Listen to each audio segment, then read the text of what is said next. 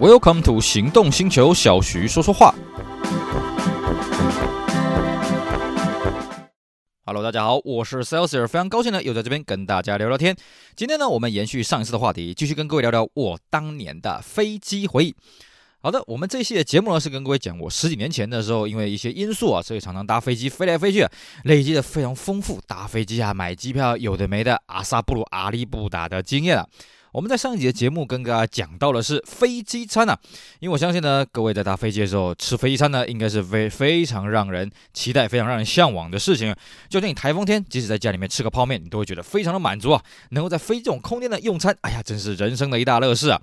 是的，像我以前最喜欢搭的港龙航空呢，哦，它不仅非常好吃，而且它还要提供哈根达斯啊。那另外一个就是说呢，港龙航空也知道，像像我这种台湾人呢，啊，这个蛮呃，就是信仰的关系，所以。不吃牛肉，于是呢，他们就会提供两种主食，一个是牛肉饭啊，一个是鸡肉面。比方说像这样，那我就当然挑鸡肉面嘛。可是呢，久而久之我也发现，哎呀，这个如果哪一天啊，这个搭到别的航空公司，哎，那如果呢，哎，他只有提供牛肉的话，那我不就亏了吗？所以呢，有一次我就去玩，哎，那我就订个素食餐好了。那我们上次也跟各位讲啊，建议各位不要这么做，因为那个素食餐种类百百种啊，而且吃起来真的都嗯不怎么样，就是了。所以我也只是玩过那么一次，之后呢，我还是乖乖的吃荤的。我这个人是无肉不欢的嘛。我们在上次的节目也跟各位提到，我们跟大家讲的主要都是经济舱了。那么商务舱吃起来怎么样呢？哎嘿，我们今天就来跟各位讲讲商务舱这个有趣的地方啊。好了，我相信呢，有在关注我们栏目的人都知道，哎，小弟我这个人呢，收入也不怎么高了哈，平常社会地位也不怎么高，所以呢，搭飞机的商务舱对我来讲是个遥不可及的事情啊。即使呢，我在那段期间我常常这样飞来飞去，可是我累积的里程呢，也不足以到可以让我直接升等商务舱啊。毕竟呢，要升等商务舱呢，我那时候算过，要升等商务舱，它所累积的里程呢，比起你要换一张经济舱来回机票，还要再稍微高一点呢、而且呢，它有时间上的限制啊。我虽然常常飞来飞去，但是我飞的这个路线里程也不是说很多啊，所以呢，呃，这个我一直换不到商务舱的机票。但是呢，在我这一段飞来飞去的过程当中，哎，我还真的坐过一次商务舱了，嘿嘿。那次的状况是怎么样呢？其实那次的状况呢，也算是这个因祸得福啊。怎么讲呢？那一次是我这么多飞行当中呢，少数跟人家一起飞的。我通常呢，我这个人搭飞机也好啊，搭这种长途旅行也好，我很少跟活人一起的啊，因为我这个人这个行为呃比较特殊一点吧，啊，可能我这个人的是习惯比较呃孤僻一点了。那么那一次呢，是跟我一个车友，大家咱们一起去这个香港、澳门转一转、玩一玩。那那一次呢，当然我们两个就一起买票嘛，那 check in 就一起 check in。我记得很清楚啊，那次我们是搭长荣航空的飞机，准备要飞往澳门的。那么我们在 check in 的时候呢，当然两个人一起 check in 嘛，所以航空公司也知道，因为我们两个是一起买票的。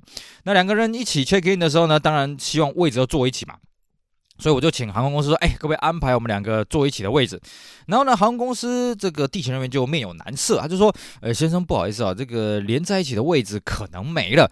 我心想，怎么可能啊？这个时候呢，离航班起飞还有两个小时，不会吧？难道大家都预选登机吗？我说不大可能吧。我说那有没有别的位？他说，嗯，目前两个人连在一起位置呢，呃，只有紧急出口的位置。我说那好啊。啊，像我们之前有跟各位讲过，你在航空公司柜台 check in 的时候呢，有个小技巧，如果你像我一样啊，喜欢宽大一点的位置的话，我们就建议各位，你可以去选择所谓的紧急出口或者婴儿挂床那边的位置。所以我一听，哎呀，有紧急出口这边的位置，那当然 OK 啊，是不是？呃，那这个还有什么好犹豫？他说，嗯，那先生不好意思啊，那等我一下。好，他就噼噼啪啪啪啪，我想说，哎呀，太好太好，有紧急出口的位置啊，两个人又连在一起，可以一路这样聊天嘛，是不是？没想到呢，通常我们呃这个护照给他了嘛啊，然后呢，他应该给我们的是护照加机票，没有，他没有直接把护照加机票丢给我，他是呢丢了两张 A4 的纸给我。啊，我一愣，他就说呃先生不好意思啊，因为这个紧急出口这两个位置呢，它有一个位置的电视荧幕是坏的啊，所以这边要请你们确认一下。我说确认是什么意思啊？就是说说你们可以接受这个问题吗？我说当然可以啊。好，他就把那个纸递给我们。哎呀，原来是个切结书啊！啊，切结书上面内容当然是说，呃，这个本人呐，啊，谁谁谁谁谁啊，我知道这个位置的什么什么坏掉了啊，然后我也接受这个事情啊，这个特此告知啊，啊，这个绝不声明异议什么有的没的，夯不啷当。好嘛，那签就签嘛，是不是？这没什么了不起啊。那那我就签下去了。然后呢，我朋友也跟着签下去，因为想说，其实我真的是没差啦，就是说，呃，反正我们两个人就主要是聊天嘛。那两个人搭飞机还看电视是什么意思嘛？对不对？好的，那结果呢，他就把机票哎顺利的都给我们了。然后那一天我记得啊，登机的时候，因为我看了一下我们的位置在紧急出口嘛，所以还算蛮前面的。正好那天那个航班，呃，人也不是非常的多了。我也觉得很奇怪，既然人不是很多，为什么没有连在一起的位置呢？反正不管，我们呢就看到一个机会，一个空档，哎，我们就直接呃在商务舱、头等舱登机完之后呢，我们就一个箭步准备要去登机了啊。这第一个当经济舱登机人也不错，结果也蛮好玩的哦。呃，我们刚刚讲我们在 check in 的时候，他没有直第一时间把护照跟机票丢给我们嘛。然后等到我们要上飞机的时候，正常来讲，是不是我们机票给这个地勤的人员，那他可能会撕下来，或者是呃扫描一下 QR code，然后就还机票给我们？没有，我那时候拿两张机票给他，他把两张机票给收走了。我心里面想，哎，姐姐啊，你你把机票收走，那我会找不到我的座位啊。然后他们跟我讲说，哎，先生不好意思，帮你换了位置。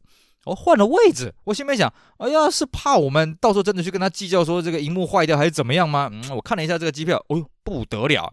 通常呢，像我在走这啊，就是在画这个婴儿挂床或者是紧急出口的位置的时候，那个数字都是很低的啦，因为它可能是比较前面的位置嘛。可是呢，再怎么样，我记得我曾经坐过呃六啊，就是比方说六 D 啊、六 A 啊什么这种位置啊，但他给我看的机票，我吓一跳，是一 C 跟一 D 啊。哦，这个等于是什么？第一排的位置，所以我一愣，不会是商务舱吧？然后呢，我就问他一下，请问一下，我们要走哪个入口？他说，哦，你要走商务舱那个入口。嘿呀，就这样子，免费无痛升级商务舱啊！各位，我们说过，商务舱的机票通常是经济机票的两倍价格。哎嘿，真的是买到赚到，买二啊、呃、买一送一啊，是不是？然后我这个朋友呢，也是喜出，哎，有商务舱可以坐了。这我跟各位讲啊，身为一个穷人呢，所以呢，我还真的是这辈子第一次，呃，第一次去坐商务舱。我不是没有看过商务舱，因为有些小飞机呢，它的入口你要去经济舱的话，你要先通过商务舱嘛。每次有这种机会的时候，我都要啊、这个垂涎三尺。哎呦，真的是希望哪一天有机会可以坐到商务舱，是不是？结果没想到，结果我们阴错阳差，竟然被升级到商务舱了，耶，开心！好了，那么进了商务舱之后呢，真的是刘姥姥进大观园了啊！这个真的是有钱人的世界，跟我们一般穷人真的是贫穷限制了我们的想象。这商务舱的位置呢，当然以前在经过的时候就看到，哎，人家经济舱呢，呃，可能经济舱两个位置等于商务舱一个位置嘛，我觉得这样也合理，因为商务舱的机票票价是经济舱的两倍嘛，啊，那但是呢，坐下去感觉完全不同啊。首先第一个啊，除了这个椅子特别宽大以外呢，还有就是这个椅子啊，哎呀，这个左右两边呢，还有这个置物的空间，还有一个小阅读灯啊。然后呢，这个前面的餐桌也特别的大张啊。那当然，我跟我朋友呢，一个是一 C，一个是一 D 啊，所以我们两个的位置虽然是连在一起，但是中间隔了一个走道啊。那当然，商务舱它就是啊，我记得是二二二的这种设计啊，就是呃，总共三排，每排两个位置。那我是 C 啊，那我朋友是 D。那我们毕竟是被换票的，所以呢，当我们进去商务舱的时候，其实商务舱已经登机完毕了。那我坐下的位置呢，旁边已经有人乘坐了啊。然后呢，我一坐下来，我记得很清楚，一坐下来之后还来不及拍照呢，马上空服人员就过来了。哎，先生，请问一下，起飞前要不要来点饮料，还是来点什么东西呢？哎，其实我跟各位讲啊，真的，我们刘姥姥进大观园，我完全反应不过来，啊啊，有这种事情吗？经营商一般都是说啊，先生啊，这个行李够不够放啊？啊，这个你的位置在哪里啊？对不对？怎么可能会跟你问说，哎，你要吃什么东西？有的没的啊？然后我我我就一时三刻我就不知道怎么回答。好了。我旁边已经坐定的那位仁兄呢，一看就知道他搭飞机应该是只搭商务舱的。他就跟空飞讲：“来，我跟你说啊，我在起飞之前我要来一杯白开水。那么如果飞机稳定了之后，我要一杯白葡萄酒。然后呢，下机前我要来杯苹果汁。就这样子，我不要送餐，谢谢。”哇，这个一个口令一个动作，然后呢，呃，我就说，呃呃呃，我我我不用啊，我真的是反应不过来了啊。然后那空服员接着呢又跟我说，哎，那需要看个报纸吗？什么的？哇，我们之前跟各位讲啊，如果呢你在经济舱要登机的时候，其实早登机跟晚登机各有利弊啦。早登机呢，你有报纸可以拿，但是呢，你可能要在那边走到上面罚站很久。晚登机就颠倒过来，你不用罚站很久，但是呢，你没有报纸可以拿。但是商务舱你完全不用担心啊，基本上我在想，哎，会不会其实经济舱的报纸是商务舱看剩的，就是说啊挑剩的，不要说看剩的，而且呢各种报纸都有啊。以前我们在搭经济舱的时候，大概可能就是两三种报纸可以挑，哇，商务舱的报纸七八种啊，是不是？那我看我隔壁那位仁兄呢，他就直接抓了一份英文的报纸，哎呀，真是高端的商务精英人士啊，是不是？那我当然呢，身为一个平民老百姓，就随便抓了一个台湾本地的报纸来，随便这样抓来看一下啊。然后呢，再来就是好好的研究，哎呀，这到底有什么开关呢？果然呐、同一架飞机上面不同的票价就是不同的待遇啊。这个开关的数量、啊，座椅调整的方式啦、啊，什么各种机关有的没的呢？啊，都是经济舱的 N 倍啊。然后呢，再把电视荧幕打开，当然那个时候商务舱已经有电视了啊，每个独立的电视，哇，这个功能也是超级齐全的。更重要的是呢，你不用担心你前面的那一个人啊会把椅子给打下来，因为第一个嘛，我们是坐第一排嘛，一 C 跟一 D 嘛。第二个是什么呢？就算我是坐第二排呢，其实它腿部的空间距离还是真的是非常的大，所以呢，我就毫无顾忌的哎。把我这椅子哎稍微调整试了一下，当然起飞之前不能调椅子嘛，我稍微试了一下，嗯，等一下这趟航程一定会非常的开心的。好的，那等到经济舱呢全部都登机完毕了之后，哎呀，飞机总要的这个滑行出去起飞了，起飞了。果然呢，起飞了没多久，等到那个气流比较稳定一些呢，我们在大飞都知道，这个时候呢，这个安全带指示灯会稍微闪一下，但是安全带还是要系上。这时候呢，是机长告诉空服人员，哎，那你们可以开始来工作，但是乘客呢没有特别的必要，不可以离开位置。那这个时候呢，我们看到哦，商务舱的这个空服员马上来，哎，又端饮料给这个我隔壁这位仁兄了啊。然后呢，我也跟空姐讲说啊，那我来一杯雪碧哈啊。空姐说啊，没问题，没问题，马上来。接着呢，他们送完饮料之后，就听到他们在厨房那边乒乒乓乓了，哎，不是乒乒乓，就是厨房那边有点声音啊。他们开始在准备餐点了，因为我们那一趟呢是台北飞澳门啊，所以呃，我记得大概航程大概两个小时吧，啊，正好有撞到午餐呢。好了，那我们一般呢，我们之前跟各位讲过，在经济舱吃的东西就是一个塑胶盘嘛。那有一些航空公司比较简便的，可能就是一个小三明治啦，或者一个小冷面包啊。好一点的呢，可能就是一整个冷盘，这样他们不用加热，准备起来也方便。那再好一点呢，就是它有一个加热的热煮食，像我们刚刚讲的什么猪肉饭啊、牛肉面啊，对不对？商务舱啊，哎呀，这个东西更夸张了。当我听到呢，这个呃空姐在厨房里面准备东西的时候呢，哎，这个时候另外一个空姐过来，哎，先生你好，这是我们今天商务餐的这个餐啊、餐牌啊，就所谓的 menu 啊，我们的菜单啊，您过目一下。那我看了一下，哇塞！之前呢，我在搭港龙航空的时候，它大概就是我们刚刚讲嘛，牛肉饭跟鸡肉面两个选一个。那可能有一些啊乌龙茶、红茶啊，coffee or tea 啊，这个类似像一些小东西可以选啊。商务舱是有什么开胃菜、前菜、主菜，这个呃副主菜，然后呢甜品、饮料的小点心什么的，哇，真的是跟你去一般的这种高级的餐厅的选法是一样的。我真的是看了也是眼花缭乱，哇塞，这个东西真的这个要怎么挑起啊？刚刚说到，我隔壁那位仁兄说他上飞机不用送餐嘛啊，所以空姐也都完全没有去打扰他。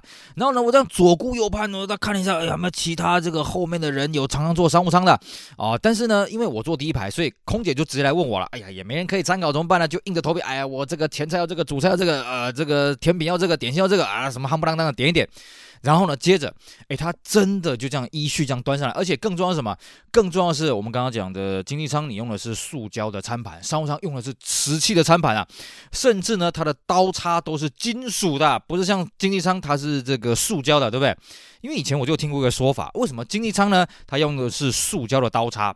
因为我记得我很早以前我这个去欧洲的时候搭的是荷兰皇家航空公司，我印象很清楚哦，当时我们去这个曼谷转机的时候。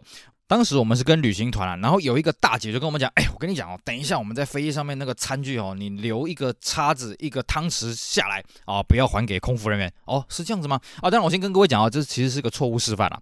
然后呢，他就说他带我们去香港曼啊不不去曼谷机场转机的时候带我们去个好地方。然后呢，因为转机要四个小时哦，他一下飞就拉着我跟我妈两个人哦，一起冲过去一个柜台。那边在干什么呢？在卖椰子水的啊，就是现剖的椰子。然后呢，我们也是买了一个椰子，大家这样抱着啊，就是一人一个椰子，这样吸管插进去这样吃嘛。那一般的转机的民众呢，可能就是吸完那个椰子水就直接扔掉。他说：“来，我们再把它剖开。”啊，所以请那个卖椰子那个那个摊贩呢，帮我们把它剖开了，拿那个汤匙啊，拿那个叉子啊，去刮上面的椰果肉，超级好吃。当时呢，我们拿到就是金属的餐具啊，哦，金属的东西啊。后来有人就跟我讲，为什么改成塑胶呢？啊，是因为这个九一恐怖攻击的关系，怕你拿这个去劫机什么的。呃，等到那一次我搭到商务舱才知道，听你在那边放屁啊！第一个呢，这个餐具都是所谓的金属啊，这个这个瓷器的，呃，餐盘是所谓的瓷器的。第二个，餐具都是所谓金属的，是不是？而且更重要的是，我如果今天是劫机犯，我怎么可能去买经济舱的位置啊？除非我真的预算不够了。我商务舱不是比驾驶舱更近吗？是不是？所以呢，我那时候看到，哎呀，真的是这个同机啊，这个这个价位差别真的是有它的价值啊！而且更重要什么？盘子都是热的。也就是说呢，他们刻意也有把盘子一起加热。那当然不是加热非常烫啊，不是说让你拿着，哎呀呀，这这手这样拿不住啊。哦，当然不是这个样子。它呢就让你呃，就吃起来非常的高级，非常的高贵啊啊！所以呢，整顿饭吃起来哇，真的是让我这个至今还是印象非常深刻啊。那当然后满后来的这些什么甜品啊、点心也都非常的好吃啊。哦，那次让我印象的非常深刻。更重要的是什么呢？更重要的是，哎，商务舱呢，最后吃完了之后啊，当然还会再问你要不要再喝什么饮料啊什么的，反正就怕你饿着了。空姐几乎在你旁边这样来来去，来来去来来去去，一直送餐，一直送餐，有的没的。你吃完了，如果不够饱，你还可以跟他要一些有的没的东西啊。但是因为我是第一次搭商务舱啊，所以我也不知道到底要要些什么。反正呢，就是尽情的去享受这商务舱疗愈的空间。等到最后呢，哎，商务舱这个呃这个飞机下到了澳门国际机场。澳门机场呢，我们之前跟各位讲过，它这个机场规模蛮小的，所以我们在当年呢其实是没有什么空桥了，基本上都是呃落到停机坪之后呢，有那个巴士搭我们走啊，拉、把我们拉走，应该是这么讲。结果呢，商务舱单独一台巴士，谢谢。我终于可以理解为什么商务舱呢会先下，然后经济舱会隔那么久才能下，原来是要等商务舱那些人全部上了巴士之后，一台巴士专门走啊，不像经济舱呢，你挤的这个机场巴呃这个接驳巴士呢，可能是人挤人沙丁鱼啊，不好意思，商务舱是。一呃，商务舱那几个人就一台巴士啊，保证你坐我位置啊，这个让我印象非常的深刻。当然了，这种事情呢，其实在我搭机这么多次经验来讲，我也只有遇过那么一次啊。那所以呢，这一次让我印象非常深刻。哎呀，原来啊，这个多一倍的机票钱真的不是讲讲而已啊。哎，我当初在搭飞机还遇到什么这个有意思的事件呢？那么这个讲到天候因素呢，其实天候因素还有一个很恐怖的是什么？风。我们之前有跟各位讲过，航空公司 delay 还有一个讲法就是空中流量管制。那空流量管制通常的理由就是天候不佳。可是你去看外面，嗯，风和日丽啊，天朗气清啊，怎么会天候不佳呢？他通常会给你一个解释什么？哦，侧风太强劲，或者什么尾风风速过高什么的。那其实啊，风这种东西哦，你真的是看不到。以我们现在人类的科技来讲，气象要预报到风啊、要去检视到风场，也不是那么的容易啊。所以呢，像我们就有过几次，就那种。降落的时候，风忽然侧风过来哦，我那个飞机这样摇摇晃晃，摇摇晃晃，我真的是很刺激啊。那甚至呢，我还有一次遇到什么呢？这一次也是引发了后续一连串的一些事件啊。那我们来跟各位讲讲，这一次我到底遇到什么？我们知道飞机在降落跟在起飞都是最危险的时候嘛，尤其在降落的时候是最刺激的。通常降落的时候，你就听到那个飞机的引擎声音很大，然后那个机轮一到地的时候会蹦一下，然后呢前轮再下去再蹦一下。通常这种蹦一下大家都是可以接受的嘛。我那一次我记得我搭的是港龙航空啊，然后那一次它侧风也蛮强的，就是它在下飞机的呃飞机在下降的时候呢，其实就不是非常的稳了。那其实我搭久了我也习惯了嘛，我觉得没差。那那次也要降落这个桃园机场，好像说哎呀，反正都要回家了，没差没差没差。哎，结果它这样一降落呢，我就发觉它稍微有点重落地了。当然，我们正常的重落地，我听说好像是要二点六个 G 的力道才算是重落地，但是对于一般的乘客来讲，那个。蹦下去那个力道是蛮强的哦，我记得很清楚。那个时候本身啊、在下降的过程当中，机身已经摇摇晃晃了嘛，所以已经有一些人感到不安了。那当然，你说像我们这些常常搭飞机会不会感到不安？其实会了，但是我们也都看得很淡。哎呀，生死有命啊，算算该怎么样就怎么样吧。那当然，对于一些人，他们已经很害怕了。所以呢，我记得那一次哦。那一次呢，我按照我的惯例，我一样是选择在第一排的婴儿挂床的位置。关于婴儿挂床的事情呢，各位可以去找我们之前的节目，我跟各位讲过 check in 的一些小技巧。那我在第一排的时候，当然呃婴儿挂床的位置也可以看得到空姐。那我坐的是婴儿挂床，所以我是坐中排的位置。那我的左前方跟右前方各可以看到一个空姐。我那天的位置呢是靠近右边啊，所以我主要是看到右边的那个空姐，但是左边的我也看得到。那一次下飞呃飞机一降落的时候，它。蹬的那个瞬间，就是他到了地面那个瞬间呢，其实还蛮大力的。所以那个时候呢，我记得乘客有人尖叫，有人尖叫出来。然后呃，前面的机轮再下去的时候，又也是蛮大力的啦哦。那当然一下去之后，飞机就开始紧急刹车嘛。那因为有人尖叫出来，而且空服员也知道，就是空空飞机这样摇摇晃晃的，其实乘客会蛮害怕的。我坦白讲啊，其实空服员可能自己也蛮害怕的啊，因为他们这个跟我们一样嘛，也是生死由命嘛，是不是？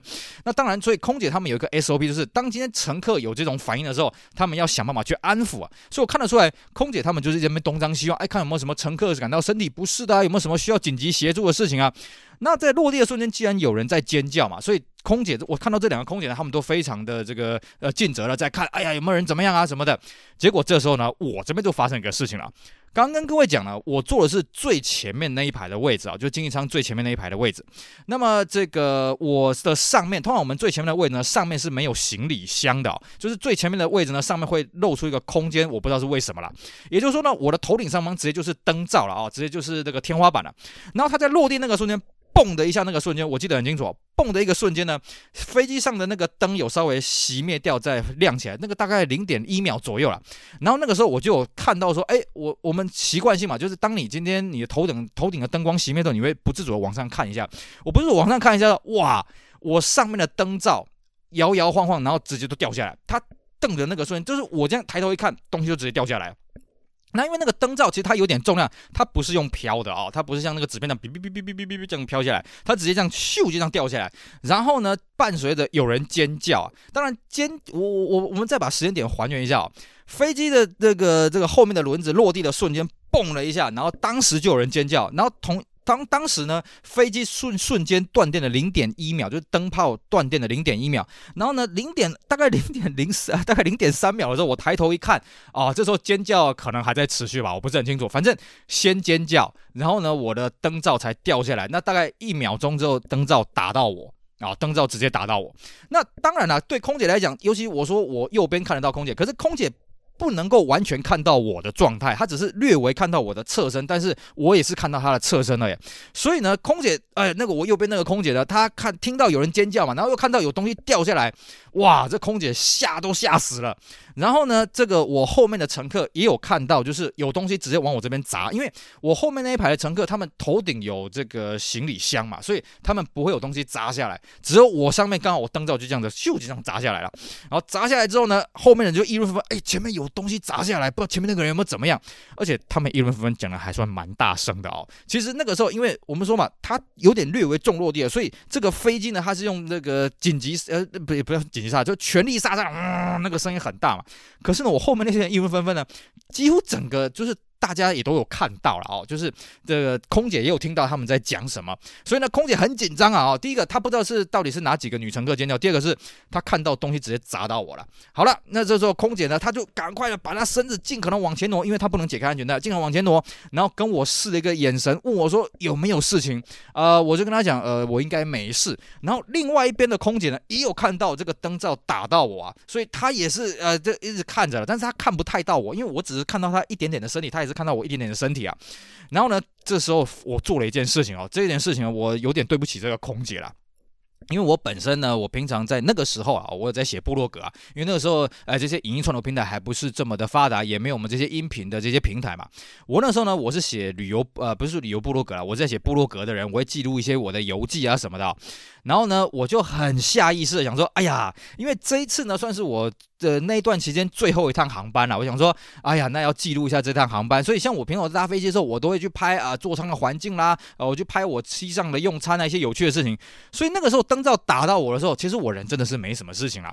然后呢，这个我就顺手的拿着我的相机呢，把这灯罩啊，因为它打在我身上嘛，顺手把它捡起来，然后呢拍了张照片。这个举动呢。被那个我右边那个空姐看到了，看到我在掏掏相机，然后在拍照啊。然后她哇，我看到刚刚我们说她听到有女孩子在尖叫，听到看到我那个被灯罩打到，她都还没那么紧张。她看到我把相机拿出来的时候，她吓死了。她马上啊，二话不说，马上把那个就是那时候飞机还在紧急刹车，还在刹车那过程当中，她马上把这个电话拿起来，她旁边都有一个电话嘛。我们正常来讲啊，如果你飞机是顺利降落的时候，空姐呢应该要拿起电话跟中央长确认啊状况怎么样啊，就是还没。安全带熄灭灯，呃，那个灯还没熄灭之前，他们必须要跟中央长通话，可能讲一个 yes 或是什么 OK 的啊，一个很简短的一个口令。然后那时候他二话不说就把电话拿起来，那然后他还跟他另外一个就是在我左手边的那个空姐呢打了一个手势什么的，就表示出事情了。然后呢，他立刻打打给那个中央长，然后面色凝重了，讲了叽里呱啦。我在猜了，他绝对不是讲女乘客尖叫声，他一定在讲我的事情，而且一定在讲我拿出相机了啊。然后呢，这个时候啊、这个飞机呢，等到它刹车完了之后，啊，这个机长呢，马上这个就广播了啊，马上广播说，哎，各位旅客你好啊，刚刚呢，我们因为天候的关系，所以落地呢，造成您的不适，感到非常的抱歉啊，这这什么什么啊，不是机长，是座舱长，马上就广播了。那那如果呢，您身体有什么感到任何不适呢，请立刻跟空服员联系。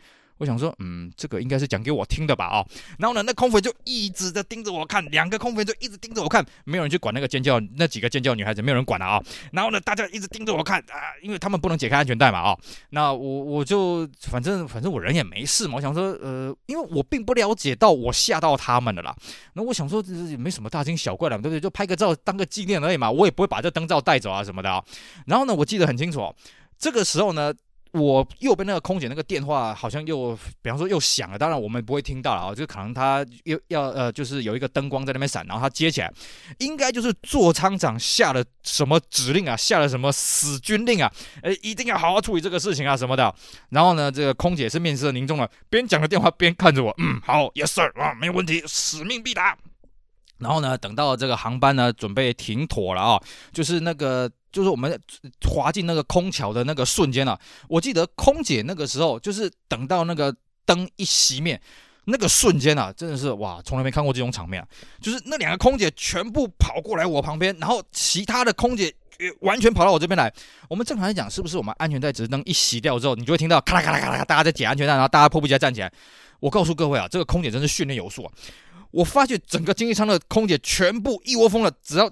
安全带指示灯一熄灭，全部跑过来我这里啊！那所有的乘客都傻眼，因为他们可能也看到我被东西打到了哦。全部的乘客没有人挡在走道上，啪，全部跑过来。我真的是被当时所有的经济舱的这个空姐包围，然后每个人我说：“先生，你有没有事情？先生，有没有事情？来来来来，噼里啪啦，我就噼里啪啦就被就被带下飞机了啊！就就我是成成为第一个，我就我觉得我可能比商务舱还要早下飞机。他们七手八脚把我半推半就，啪啪啪，全全全部把我弄下去飞机了。”弄下去飞机之后呢，他们就问我说：“啊，先生要不要送医啊？你到底被砸到哪里啊？之后有没有什么事情啊？哒哒哒，有的没的啊，不好意思，不好意思，哎呀，这个我们航班的疏失啊，不好意思，不好意思，狂道歉呐、啊。”然后我就跟他说：“我人真的没事哈，我只是因为就是我这个常常搭你们航空了啊，那我一时好玩，因为啊，我就跟他表明啊，呃，我是一个就是有在写部落格啦，我也算是一个独立撰稿人嘛啊。然后呢，我觉得这个东西我前所未见啊，所以我想要把它呃这个记录一下啊。先生，不好意思，不好意思，真的不好意思，不好意思，我在猜了。”他们只差没讲句，先生可不可以请你把照片给删掉？可是他们又不太敢讲，而且听到我讲我是一个独立的撰稿人，啊，这个讲白了，这可能是个媒体啊，是不是？怎么办呢？然后周厂长马上就冲过来了啊、二话不说马上冲过来啊，先生不好意思啊，怎么的？然后地勤也被抠过来了啊，先生你们怎么样啊？有的没的，哇，这个我真是受宠若惊啊！然后他们就一路。陪着我走下登机啊、这个这个登机口啊，然后呢，还派了专员呢一路护送我去海关 check in 啊啊什么啊，不是海关 check in，就是去海关通关啊，确定我真的没事呢，他们才一般的跟我致歉。我说啊，真的真的没事，真的没事。当时啊，因为我年纪还小了，我现在真的想说，哎，我真的是把他们给吓到，因为他们很怕说啊，当然那个时候没有所谓的直播，没有这种串流平台，他们很怕我去把这个事情给曝光什么的。当然了，我现在讲这些事情，因为航港龙航空现在已经不存在了，而且我觉得其实他们的应对的态度，我觉得也不错了啊。这个东西也不是说啊，真的我就要跟得理不饶人，或者小题大做，跟他们怎么样，跟他们输赢什么的。我自己倒也是没有那种想法，因为我觉得我们身为客人哦，其实也要体谅一下人家这些服务的运营商啊。既然今天重落地也不是他们的错啊，也不是他们心甘情愿的，那我人本身也没有事情，我只是下意识的顺手啊拍了一张照片，就这样子累了啊。所以呢，这个算是我当年啊在搭飞机也是一个非常有趣的一个回忆啊。还有这次港龙航空这个略微重落地灯罩掉落这个事情呢，都是我当年非常有趣、非常有意思的回忆。那我们今天呢就跟各位聊聊这段有趣的。精彩的过往。好的，那我们今天因为时间关系呢，先跟大家聊到这边。至于呢，之后我们还会跟大家继续分享我们当年在搭飞机遇到什么有趣的故事，希望大家不要错过喽。好的，以上就是我们今天节目内容，非常感谢各位收听，也希望大家支持我们其他精彩的节目。我是 Celsius，我们下午再聊，拜拜。